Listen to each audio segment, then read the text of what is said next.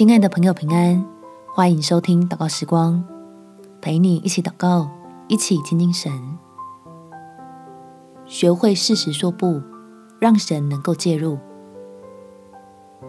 在以弗所书第三章十七到第十九节，使基督因着你们的信住在你们心里，教你们的爱心有根有基，能以和众圣徒一同明白基督的爱是何等长阔高深，并知道这爱是过于人所能测度的，便叫神一切所充满的充满了你们，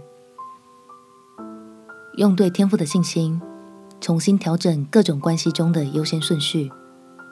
当我们把神放在首位，想建立和睦的关系，自己就不用累。我们且祷告：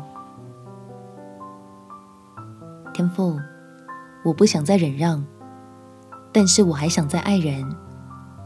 可是我只是在维持表面的平和，自己的内在已经伤痕累累。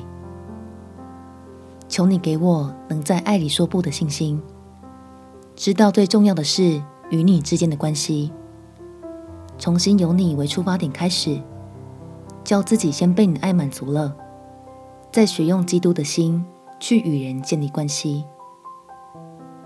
让我靠着圣灵，开心放心的行你眼中看为善的事，将超过人所能的担忧交给你处理。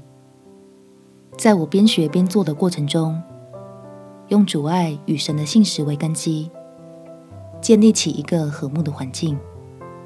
感谢天父垂听我的祷告，奉主耶稣基督的圣名祈求，阿门。